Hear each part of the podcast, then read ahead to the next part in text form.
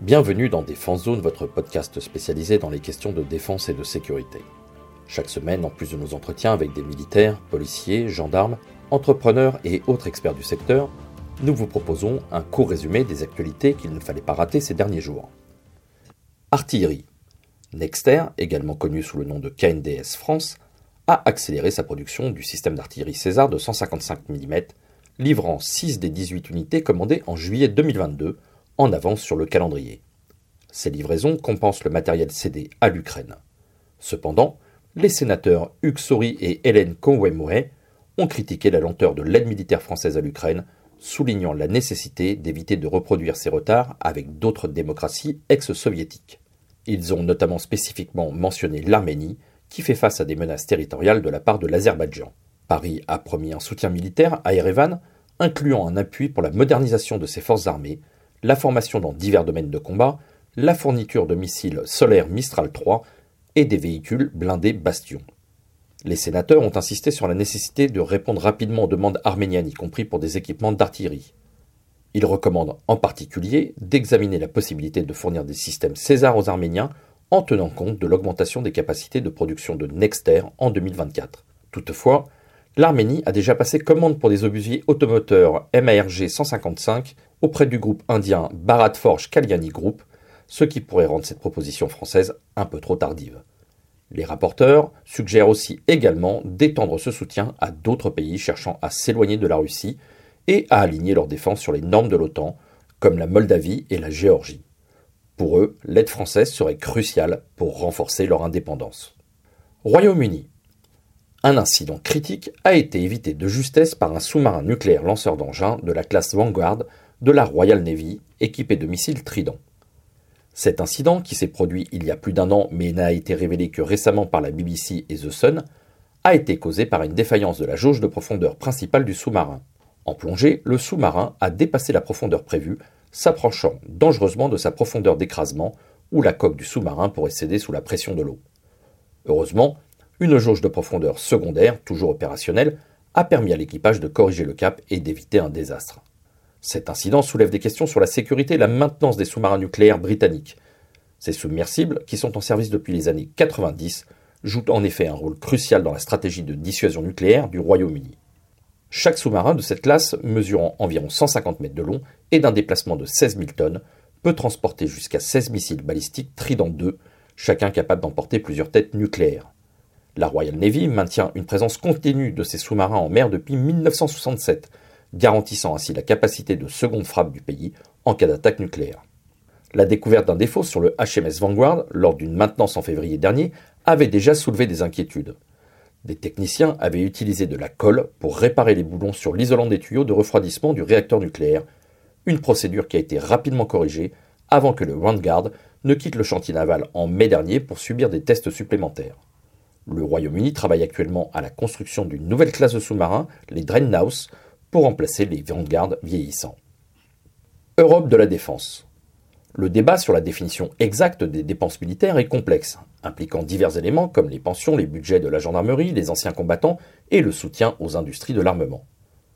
En France, par exemple, le budget de la mission défense a été fixé à 40,9 milliards d'euros en 2022, augmentant de 4% avec un ajout supplémentaire de 1,4 milliard d'euros en fin d'année. Cependant, l'OTAN a rapporté des dépenses militaires françaises de 49,6 milliards d'euros pour la même année, tandis que l'Agence européenne de défense, l'AED, a indiqué une augmentation de seulement 0,7% en l'ajustant sur l'inflation.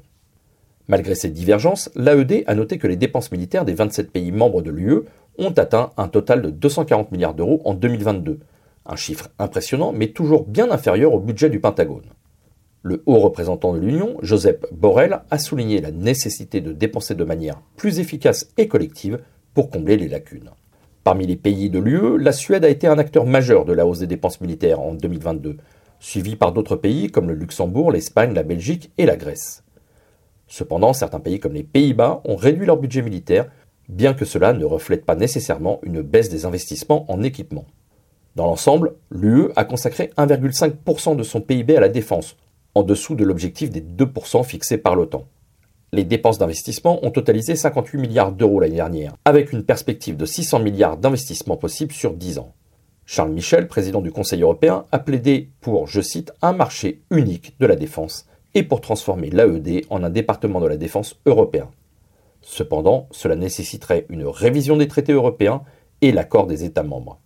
Un rapport de l'IRIS a révélé dernièrement que 78% des commandes d'équipements européens depuis février 2022 ont été passées auprès des pays non membres de l'Union européenne, avec une grande partie des commandes allant aux États-Unis. Ce schéma pourrait d'ailleurs se poursuivre étant donné la réduction des investissements européens en recherche et technologie dans le domaine de la défense. Aéronautique. L'Ouzbékistan, une ancienne république soviétique, a récemment exprimé un vif intérêt pour l'acquisition de 24 chasseurs bombardiers Rafale de Dassault Aviation, une décision qui pourrait marquer un tournant dans sa politique de défense. Habituellement orienté vers les puissances régionales comme la Russie, la Chine et la Turquie, et avec des achats militaires français relativement modestes jusqu'à présent, ce virage vers le Rafale indique un désir de modernisation et d'ouverture à de nouvelles alliances de défense. L'actuel parc aérien de l'Ouzbékistan, composé principalement d'avions soviétiques vieillissants, soulève des questions quant à son efficacité opérationnelle. Le choix du Rafale, réputé pour sa technologie avancée et sa polyvalence, témoigne d'une ambition de renouveler et de renforcer la capacité aérienne du pays. Bien que cet intérêt pour le Rafale soit considéré comme sérieux, l'Ouzbékistan envisage également d'autres options, notamment l'achat du FA-50 Golden Eagle sud-coréen. Ce développement intervient dans un contexte géopolitique complexe. La récente visite du président français en Ouzbékistan et au Kazakhstan a suscité des discussions sur les ventes potentielles de Rafale. Toutefois, la probabilité d'une commande kazakh semble faible étant donné les engagements du pays au sein de l'Organisation du traité de sécurité collective, l'OTSC, une alliance intergouvernementale d'ex-républiques soviétiques, pour l'acquisition d'avions russes. La décision finale de l'Ouzbékistan, quant à elle, de se doter du Rafale aurait des implications majeures, non seulement pour Dassault Aviation, mais aussi pour les dynamiques régionales, remettant potentiellement en question les alliances traditionnelles et les équilibres de pouvoir dans la région. Industrie. La tendance à l'augmentation de la demande d'armement à l'échelle mondiale ne se traduit pas par une hausse équivalente des revenus des grands industriels du secteur, selon le Stockholm International Peace Research Institute, le CIPRI. Les revenus combinés des plus grandes sociétés d'armement ont baissé de 3,5% en 2022, atteignant 597 milliards de dollars contre 619 en 2021. Lucie Béraud-Sudreau, directrice du programme de dépenses militaires et de production d'armes du CIPRI, explique le délai entre la demande d'armes et leur livraison par les fabricants est souvent long. Le chiffre d'affaires n'augmente que quand le produit est fini et livré au client. Cependant, cette baisse s'explique aussi par des problèmes persistants dans les chaînes d'approvisionnement et de pénurie de main-d'œuvre résultant de la pandémie du Covid-19. Les entreprises américaines et européennes en particulier ont du mal à adapter leur production à la forte demande. Nantian, chercheur principal au CIPRI, souligne, je cite, les revenus générés par ces nouvelles commandes ne se reflèteront dans les comptes de l'entreprise avant probablement 2 à 3 ans. En revanche, les entreprises asiatiques comme celles de la Chine, de l'Inde, du Japon, de Taïwan ou de la Corée du Sud ont vu leur chiffre d'affaires augmenter, bénéficiant d'investissements gouvernementaux dans des programmes de modernisation militaire. Les sociétés israéliennes et turques, quant à elles, ont également enregistré une croissance, notamment grâce à une plus grande réactivité et une flexibilité de production, notamment dans le domaine des drones. Malgré la baisse actuelle, les perspectives à long terme suggèrent quand même une reprise potentielle. Des carnets de commandes bien remplis et une vague de nouveaux contrats laissent présager une augmentation substantielle des revenus mondiaux de l'armement dans les prochaines années.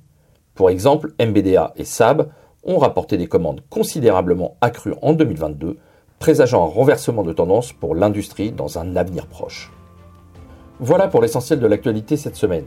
Pour en savoir davantage sur cet univers et pour découvrir tous nos articles et reportages, rendez-vous sur notre site internet défense-zone.com.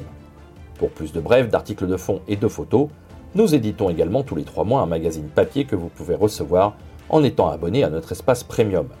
Il vous permettra aussi d'avoir accès à des contenus exclusifs sur nos différents supports. Vous trouverez tous les liens nécessaires dans la description de cet épisode. En attendant, nous vous souhaitons une bonne journée et nous vous donnons rendez-vous la semaine prochaine pour un nouveau résumé de l'actualité des forces de défense et de sécurité.